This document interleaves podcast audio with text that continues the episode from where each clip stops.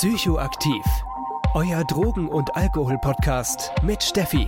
Zieht's euch rein.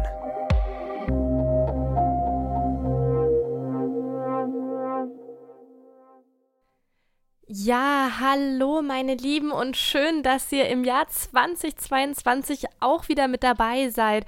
Ich wünsche euch erstmal allen ein wunderschönes Jahr. Ja, wir hatten jetzt eine längere Pause, bis wir endlich wieder reingestartet sind. Ich sitze schon, wie schon öfters gesagt, ziemlich im Prüfungsstress und deswegen dachte ich mir, ich gönne mir jetzt halt erstmal ein bisschen eine längere Podcast-Pause um einfach in Ruhe zu lernen und vor allem auch vorzuproduzieren. Denn ich habe das lieber, wenn wirklich die Podcast-Folgen regelmäßig rauskommen, anstatt dass ich dann anfange, irgendwie mal hier eine Folge rauszubringen und mal dort eine Folge rauszubringen, weil ich halt einfach sonst nicht mal hinterherkomme. Deswegen bin ich irgendwie sehr groß darin, erstmal sehr viel vorzuproduzieren und dann aber halt eben auch den Zwei-Wochen-Takt zu halten. Wie ich schon letztes Mal in der Suchtgedächtnis-Folge angekündigt habe, wird es Anfang dieses Jahres auch erstmal mehr mit suchttherapeutischen Themen weitergehen. Ähm, ja, das, das passt einfach gerade sehr in den Spirit, in dem ich gerade bin. Und ich habe zero Zeit, um irgendwelche anderen Themen zu erarbeiten. Falls ihr meinen Podcast eigentlich hört wegen den ganzen Substanzkunde-Sachen und ähm, ja, auch das Politische oder ähnliches, bitte gebt meinen Podcast nicht auf. Das kommt auf jeden Fall auch wieder. Ich habe richtig, richtig coole Folgen geplant für dieses Jahr. Aber wir starten jetzt erstmal mit meiner Meinung nach mindestens genauso spannenden Themen weiter rein. Und zwar geht es heute um das Thema, wie entsteht eigentlich eine Verhaltensänderung? Oder vielleicht auch besser, wie entwickelt sich eine Verhaltensänderung? Bevor wir aber in dieses Thema einsteigen, möchte ich euch noch mal ganz kurz darauf hinweisen, dass es jetzt auf Spotify auch eine Bewertungsfunktion gibt. Und falls ihr meinen Podcast gerne hört, dann gebt ihm gerne fünf Sterne, würde mich mega freuen. Und falls ihr Kritik und Anmerkungen habt, könnt ihr mir auch gerne schreiben. Ich freue mich, meinen Podcast zu verbessern. Das geht leider, was heißt leider? Das geht nur, wenn ihr mir helft und mir eure Wünsche sagt. Da bin ich auch immer sehr offen für. Ja, und sonst könnt ihr mich auch überall anders gerne bewerten. So, aber auch genug davon. Starten wir in das Thema rein.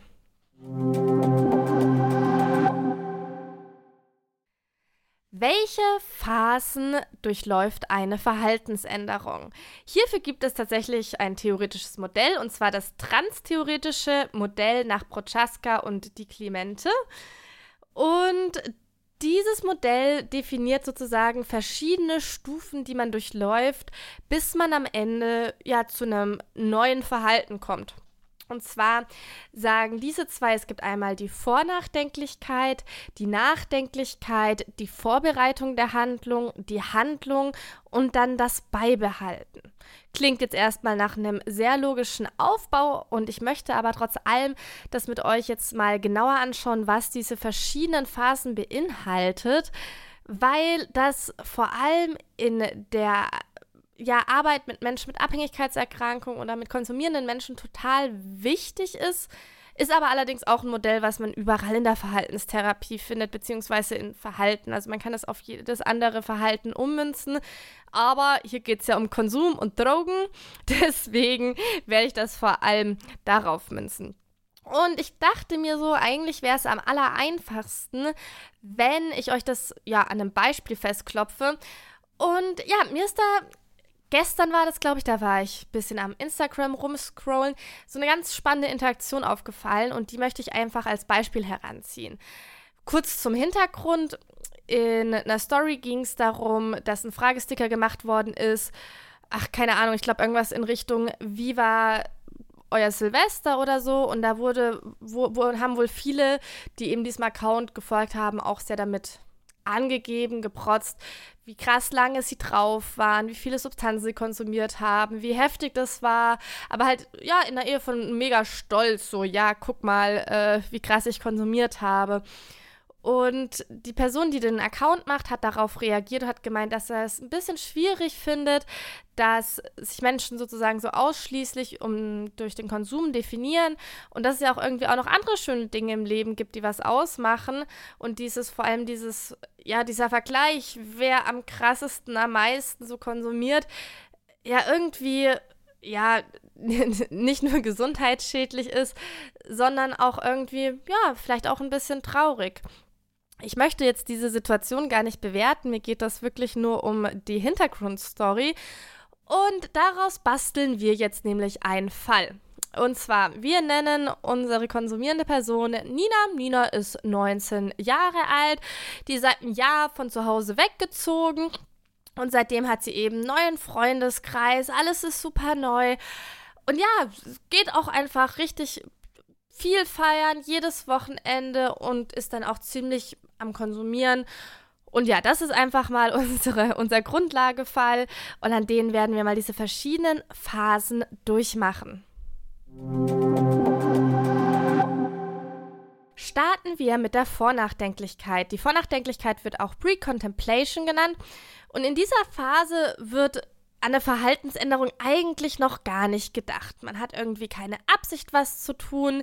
Man entdeckt vielleicht auch überhaupt kein Problem, warum man das machen soll. Und hat vielleicht aber auch das Gefühl, dass man eh nichts dagegen machen kann und deswegen lohnt es sich gar nicht wirklich darüber nachzudenken. Das heißt, ja, man ist darin gefangen und was soll man eigentlich machen?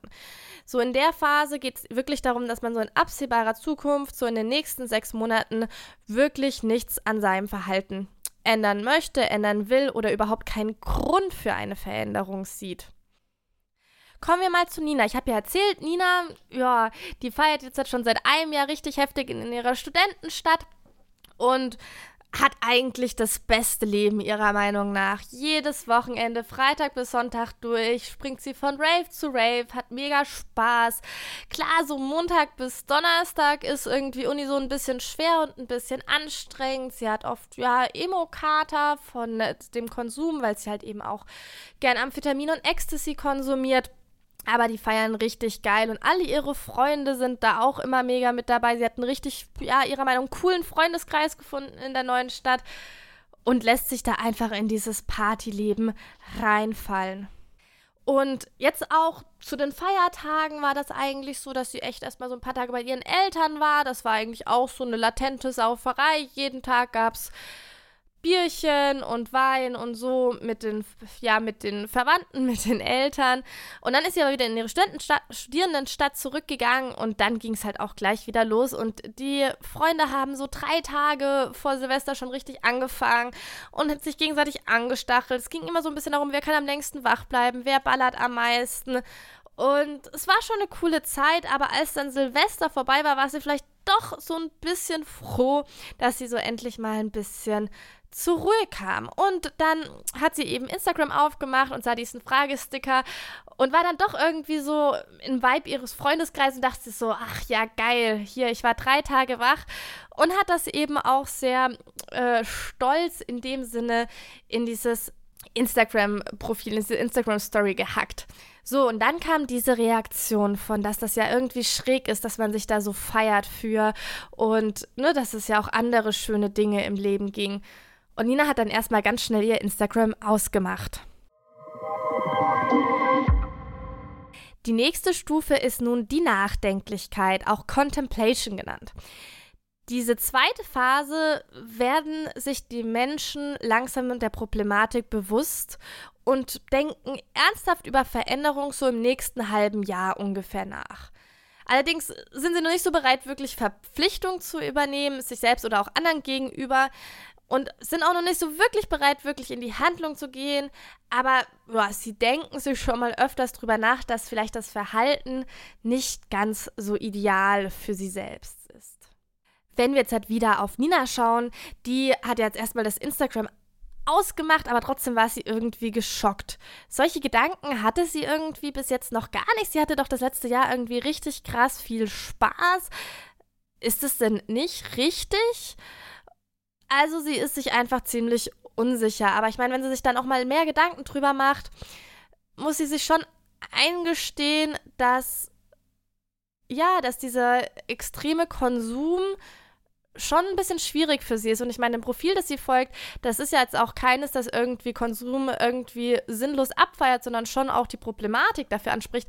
Und da fragt sie sich doch, warum sie eigentlich diesem Profil auch wirklich folgt, wenn sie dann immer so Spaß hat, weil doch die Problematik ist sie sich schon auch ein bisschen bewusst. Und sie fängt dann ein bisschen drüber, darüber an nachzudenken, was sie denn eigentlich mit ihren Freunden das ganze letzte Jahr gemacht hat. Haben sie denn eigentlich auch mal nüchtern was gemacht? Und wenn sie sich ernsthaft das fragt, kommt sie eigentlich auch zu einer erschreckenden Antwort und die ist halt nein. Da ist eigentlich nicht viel anderes passiert, außer eben das Feiern am Wochenende. Und das war ja früher, bevor sie sozusagen von ihren Eltern weggezogen ist, schon ein bisschen anders. Da hatte sie viele Hobbys, die sie auch richtig cool fand und irgendwie hat sich so das letzte Jahr sehr auf dieses Party, Feiern, Konsum verengt. Und sie fühlt sich irgendwie jetzt überhaupt nicht mehr wohl mit diesen ganzen Gedanken und sieht irgendwie ein, dass das Leben, so wie sie das gerade führt, für sie eher ein Problem ist als gewünscht. Die dritte Phase ist dann die Vorbereitung oder eben Preparation. Und da geht es eben darum, dass man sozusagen anfängt, eine Handlung vorzubereiten. Also man merkt sozusagen, okay, ich möchte irgendwie was ändern und versucht da eben erste Schritte zu gehen. Man äußert zum Beispiel die Absicht, etwas zu verändern und versucht zum Beispiel auch erste eigene Versuche zu machen, die eventuell auch erfolglos sind, aber man versucht auf jeden Fall schon mal ein bisschen was zu machen und das voranzutreiben mit einem, sagen wir mal, eher mittleren Erfolg. Und auch Nina ist jetzt in der Phase und sagt, hey, ich möchte an dem Verhalten gerne was ändern, ich habe da so keinen Bock drauf. Und möchte endlich auch mal ein Wochenende ohne Konsum verbringen und fragt jetzt einfach mal ihre Freunde, ob sie nicht Bock hätten, das Wochenende wandern zu gehen. Sie möchte einfach mal irgendwie raus in die Natur, nüchtern was anderes machen. Ja, zu ihrer großen Überraschung finden die es eigentlich alle ganz geil, sagen ja, mach mal, auf jeden Fall richtig cool und tauchen dann am Ende bei der Wanderung auf mit mehreren Flaschen Wein ja, aus der nüchternen Erfahrung wurde dann eine exzessive Weinwanderung. Nina hatte zwar Spaß, nächsten Tag aber doch eher Kater und auch Frust, weil eigentlich wollte sie doch wirklich mal was Nüchternes machen. Aber es war ja schon spaßig. Und dann startet sie weitere Versuche, probiert mal einen konsumfreien Monat, merkt aber so, ja, okay, was mache ich dann die Wochenenden? Ist dann doch schnell wieder dabei, wenn ihre Freunde fragen, ob ja, sie feiern möchte und hält das auch einfach nicht ganz durch. Sie merkt an diesem Punkt, irgendwie kommt sie da alleine nicht raus. Sie hat das jetzt seit zwei, drei Monate irgendwie versucht und irgendwie landet sie immer wieder am Anfang. Sie hat da wirklich keinen Bock drauf und wendet sich an die Drogenberatung. Werbung das Leben kann manchmal ganz schön unvorhersehbar sein. Und ein Unfall oder auch ein Ausbruch von einer schweren Erkrankung kann uns erstmal vor riesen Herausforderungen stellen. Am liebsten wollen wir uns in so einer Zeit uns einfach nur um unsere Genesung kümmern. Allerdings kann es sehr schnell dazu kommen, dass wir in solchen Fällen auch vor finanziellen Problemen stehen. Denn allzu lange Ausfälle in unserem Beruf sind in den staatlichen Leistungen einfach nicht vorgesehen. Und hier kommt dann die Berufsunfähigkeitsversicherung ins Spiel, die genau diese Lücke schließt. Das Problem bei der Berufsunfähigkeitsversicherung Versicherung ist nicht nur der lange Name, sondern auch den passenden Anbieter zu finden. Hierfür gibt es aber eine super Lösung und zwar Clark.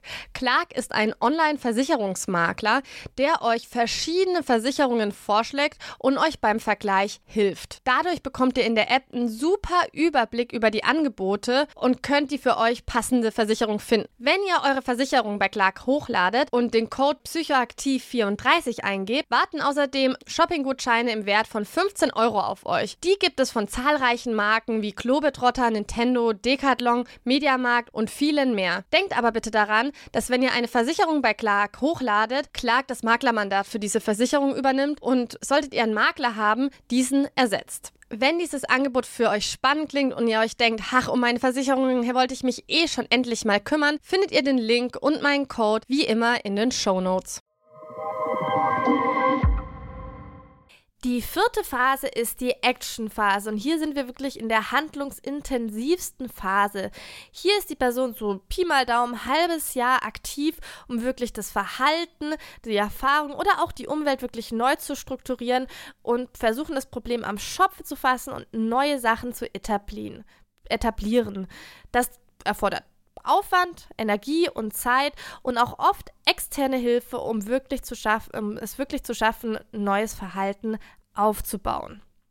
Bei Nina ist es so, dass sie inzwischen schon länger eng an die Drogenberatung angebunden ist. Sie ist da so alle zwei Wochen und Stück für Stück erkämpft sie sich ja eine neue Freizeitgestaltung und erweitert auch ihr Umfeld. Sie ist zum Beispiel wieder in einen Verein eingetreten. Sie hat nämlich schon als Jugendliche wirklich viel getanzt und es total vernachlässigt, als sie die ganze Zeit feiern war, obwohl sie natürlich auf Partys auch getanzt hat, aber halt eben nicht mit Choreografie und vor allem auch nicht nüchtern. Und es macht ihr wirklich Spaß, sie lernt neue Freunde kennen. Außerdem nutzt sie halt eben auch die Zeit für sich Gründe zu erarbeiten, warum sie sozusagen in so einem Konsumkreislauf gefangen war, was der ihr gegeben hat und was sie braucht, um ja andere Möglichkeiten zu erarbeiten. Äh, um genau das zu bekommen. Bei ihr war das zum Beispiel hauptsächlich der Fall, dass sie sich super allein gefühlt hat und vor allem durch die Drogen, vor allem auch durch Ecstasy, dieses Gemeinschaftsgefühl in der Gruppe so genossen hat und ja, dadurch irgendwie auch sich leichter in die neue Stadt einfinden konnte. Aber so ein ähnliches Gefühl, natürlich anders intensiv, merkt sie auch gerade in ihrer Tanzgruppe oder auch in den Choreografien, die sie tanzt, dass da wieder wirklich ein gutes Zusammenhaltsgefühl ist und ihr das schon ein bisschen was Ähnliches gibt. Die letzte Stufe ist dann die Beibehaltung bzw. die Maintenance. Das ist die fünfte Phase, und da geht es eben darum, dass Menschen ihre Veränderung erreicht haben, wo sie eben hin wollten.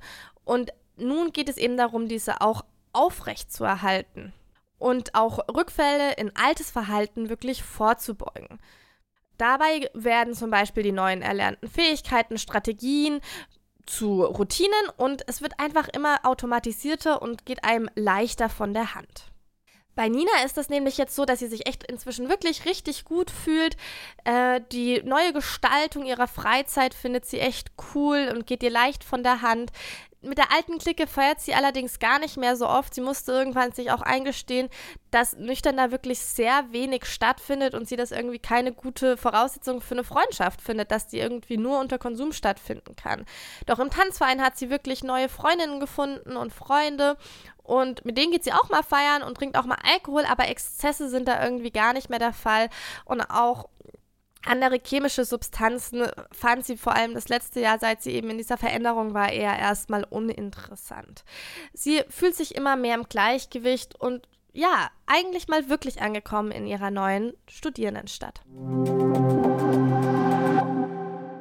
So, ich hoffe, euch wurde auch mit dem Beispiel so die ganzen Veränderungen äh, oder die Veränderungsschritte, die man durchlaufen muss, ein bisschen klarer. Es gibt bei diesem Modell auch erweiterte Modelle oder anders angezeigte Modelle, die sozusagen die gleiche Strategie verfolgen, aber noch andere Phasen haben. Die habe ich da jetzt mal rausgelassen aus verschiedenen Gründen. Also eine Phase, die ich oft sehe beim transtheoretischen Modell, ist die Phase des Rückfalls. Und klar, Rückfall oder auch nur Rückschritt innerhalb dieses Modells gehört dazu. Also das heißt nicht, dass man nicht vielleicht mal von der Handlung wieder in die Vornachdenklichkeit kommt, also dass sich das irgendwie wieder komplett verschiebt. Aber das irgendwie wirklich als Phase zu machen, also, also als Phase zu definieren, durch die man durch muss, ha, da habe ich irgendwie so, da, da habe ich so ein bisschen mit gehadert, weil ich meine, im Prinzip impliziert es das Modell ja schon. Und klar, auch wenn man jetzt halt klar von Abhängigkeitserkrankungen redet, ja, sagt man ja auch immer, Rückfälle gehören zu Abhängigkeitserkrankungen dazu. Da stehe ich auch absolut dahinter und es ist wichtig, eben diese Option zu, ja, zu, zu durchzusprechen in der, in der äh, Therapie. Aber ja, das jetzt wirklich als, als, als zwingende Phase zu definieren habe, finde ich nicht so passend, kann aber auch verstehen, dass man das anders sieht. Und eine andere Phase, die als Endphase definiert wird, ist sozusagen die Termination, also auf Deutsch Ende. da geht es halt wirklich darum, dass das Verhalten so komplett automatisiert ist, dass es wirklich ja, dass es am Ende des Prozesses ist. Das finde ich auf der einen Seite sehr logisch, denn es ist ja wirklich so, dass eine Verhaltensänderung nicht dauernd ein Kampf ist oder nicht dauernd richtig viel Arbeit, sondern dass man sagt, okay, diese, diese Aufrechterhaltung des Verhaltens wird einfacher.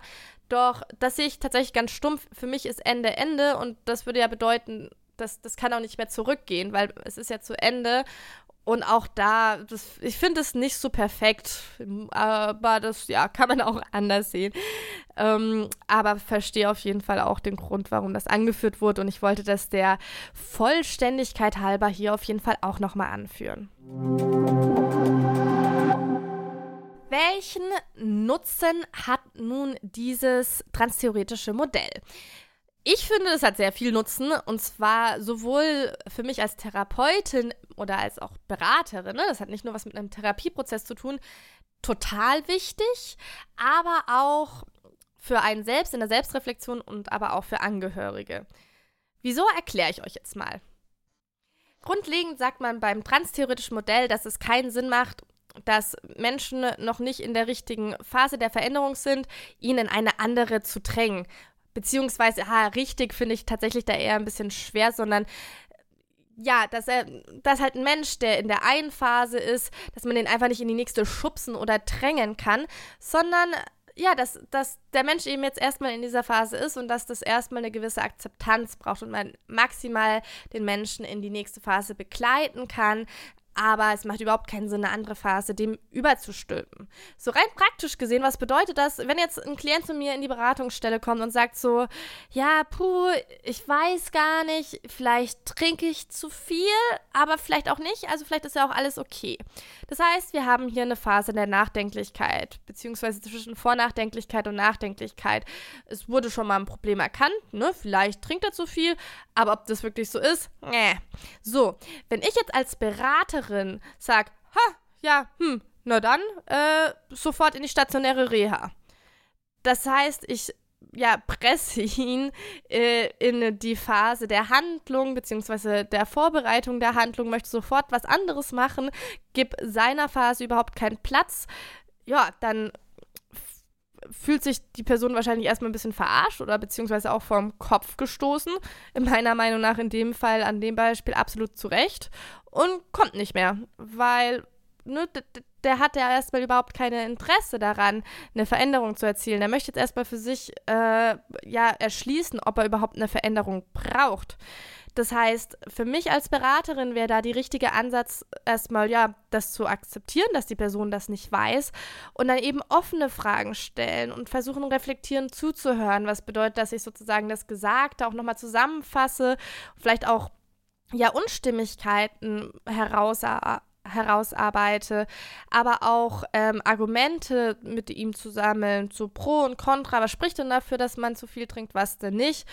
Und ja, im Prinzip erstmal mit ihm in der Phase zu bleiben, um zu überlegen, weil ich meine, es kann ja auch absolut sein, dass er nicht zu viel trinkt. Also, woher soll ich das wissen? Ich kenne die Person ja in dem Moment noch gar nicht. Und eben diese offene Haltung ist bei der Vornachdenklichkeit und der Nachdenklichkeit super, super wichtig und erstmal der Person zuzuhören und ja, versuchen Raum zu geben, was die Person auch denkt und auch Raum zu geben, dass sie vielleicht auf den Punkt kommt, dass das erstmal alles so passt. Und ja, das, das wäre in dem Sinne der, der richtige Ansatz, anstatt sozusagen schon mal sofort vorzuspringen.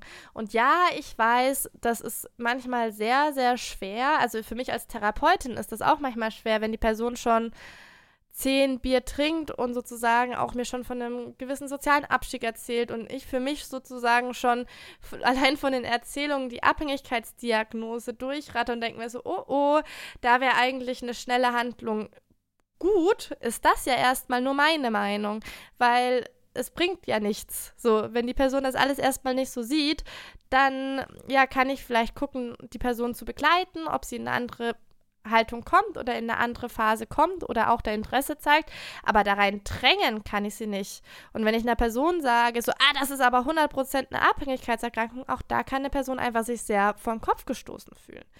Also dementsprechend Raum lassen für die Phase und die Phase auch wertschätzen für die, die sie ist. Denn das Durchlaufen und das Entwicklung der Phasen ist eben auch wichtig, um am Ende eine wirklich nachhaltige Verhaltensänderung zu erzielen. Aus Sicht der Therapeutin mit einem gewissen professionellen Abstand, den man nun mal hat in so einem Setting, ist das jetzt erstmal in Anführungszeichen leicht zu sagen, für Angehörige natürlich noch viel, viel schwerer. Denn auch ja, ich bekomme oft eben auch Anrufe von Eltern, die halt sagen, ah, mein Kind konsumiert schnell, das muss sofort in, in irgendeine Einrichtung stationär weg, etc. pp. Ich möchte den Eltern jetzt erstmal gar nicht vorwerfen, dass sie nicht erstmal versucht haben, mit dem Kind offen zu reden und dem ganzen Raum zu geben. Aber auch das ist eben ne, dieser Zwangsfaktor zu sagen, so, das muss sofort in der Handlung gedrückt werden. Erstmal sehr verständlich, auf jeden Fall, aber für eine nachhaltige Veränderung genauso unwirksam in dem Sinne. Also auch hier wäre eine offene Haltung gegenüber dem Kind, dem Partner etc. echt wichtig und zu gucken, ne, wie geht es denn der Person, wie ist denn ihre Sicht der Dinge. Aber, und da sind wir jetzt auch wirklich bei ne, was man unter Angehörigen auch machen kann, die eigene Sicht der Dinge in Ich-Erzählungen wirklich schildern, so hey, ich beobachte das so und so, ich mache mir Sorgen deswegen, da und da hast du, ne, ist vielleicht mir das aufgefallen, was du eigentlich mir vorher gesagt hast, dass du nicht machen wolltest, in dem Stil. Und natürlich auch ganz wichtig, eigene Grenzen wahren, sich über die eigenen Grenzen bewusst werden und diese eben auch durchsetzen. So, und wie helfen mir diese verschiedenen Stadien jetzt noch zur Selbstreflexion? Da möchte ich jetzt am Ende noch ganz kurz drauf eingehen. Und das mache ich vielleicht mal mit einem persönlichen Beispiel. Und zwar habe ich die Tage mal äh, in meinem Kalender durchgeblättert, da habe ich mir so ein bisschen so Jahresziele aufgeschrieben. Ich bin eigentlich gar nicht so ein großer Fan, aber ich bin dann so gedacht, so, ah, ich setze mir einfach kleine Ziele, die ich auch wirklich safe einhalte. Und ich habe mir aufgeschrieben, so, joa, zwei bis dreimal Sport im Monat, das kriege ich 100 pro hin. Und wenn ich mehr schaffe, großartig. Aber ich muss mich jetzt auch nicht unnötig unter Druck setzen, weil ich will es ja das ganze Jahr schaffen. So, das dachte ich mir vor einem Jahr. Jetzt habe ich diesen Kalender wieder in die Finger bekommen und dachte mir so, fuck. Ähm, jo, habe ich nicht geschafft. Zwar habe ich an manchen Monaten äh, mehr Sport gemacht, aber in manchen Monaten halt auch überhaupt nichts mehr. Gut, das ist mir erstmal, glaube ich, über ein halbes Jahr nicht aufgefallen. Das heißt, ich war in der Vornachdenklichkeit. Ich habe mich so in meine Arbeit vertieft, war so richtig hyped mit meinem Podcast, mit meinem Master und meiner normalen Arbeit und so. Und ach, scheiß auf Sport, ist doch egal. Äh, dann Ende des Jahres habe ich schon langsam gemerkt, so hui, ich bin ganz schön unausgeglichen, ich komme mit Stress nicht mehr gut zurecht, ich brauche ganz dringend körperliche körperliche, körperlichen Ausgleich. Und da habe ich dann auch schon gemerkt, so ja, okay, sollte mal wieder Sport machen. Ich habe das mega vernachlässigt. Ne? Ich bin in die Nachdenklichkeit gekommen. Dann habe ich äh, ihm dieses Kommentar bzw. diesen Vorsatz für 2021 gelesen und da dachte ich so, okay, und jetzt aber schnell. So, und bin dann wirklich sehr schnell in die Handlung gesprungen und mache jetzt gerade so ganz schön gediegen im Januar so eine 30-Tage-Yoga-Challenge, also jeden Tag so ein bisschen Yoga. Bin also gerade in der Handlung drin. So, ganz ehrlich, ich kenne diesen Zirkel. Wie viele das wahrscheinlich auch kennen mit Neujahrsvorsätzen, die man nicht so lange hält. Ähm, ich, ja, kenne das eben auch. Das heißt, äh, ich komme immer gut in die Handlung, das ist mir ganz klar, aber was nicht so super läuft, ist eben diese Maintenance Stage, also das auch wirklich aufrecht zu erhalten. So, das heißt, äh, ich weiß jetzt schon mal gut, dass ich in die Handlung komme und auch in die Handlung was mache.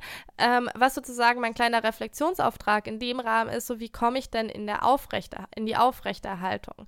Ne, und da kann ich mir jetzt verschiedene Strategien überlegen, ob mir vielleicht ein Verein helfen würde, wo es wirklich jede Woche irgendwas gibt oder oder. Ne? Und so kann ich sozusagen in der Selbstreflexion herausfinden, an was es zum Beispiel haken könnte. Ja, wir sind am Ende dieser Folge und ich hoffe, sie hat euch gefallen. Ich finde ja diese verschiedenen Stadien des äh, Verhaltensaufbaus oder der Verhaltensveränderung sehr spannend kann sie auch immer mal wieder in meinem eigenen Leben anwenden, wie ich euch jetzt am letzten Beispiel gezeigt habe. Und finde es auch super wichtig, sei es in der Therapie, aber auch vielleicht ein bisschen Angehörigen und den Betroffenen selbst mitzugeben, um mal selbst für sich zu prüfen, okay, in welchem Stadium bin ich und ne, bin ich da fein im Stadium, was braucht es noch und so weiter. Genau, es hat mir auf jeden Fall sehr viel Spaß gemacht, endlich mal wieder eine Folge aufzunehmen. Ich würde mich total freuen, falls ihr Anregungen und Wünsche habt. Ihr könnt mir immer schreiben. Unter Instagram findet ihr mich ähm, unter psychoaktiv.podcast. Ihr könnt mir aber auch einfach eine E-Mail schreiben unter psychoaktiv.podcast at gmail.com. Genau. So, ich wünsche euch jetzt erstmal eine wunderschöne Zeit und wir hören uns in zwei Wochen wieder. Bis dann. Tschüss.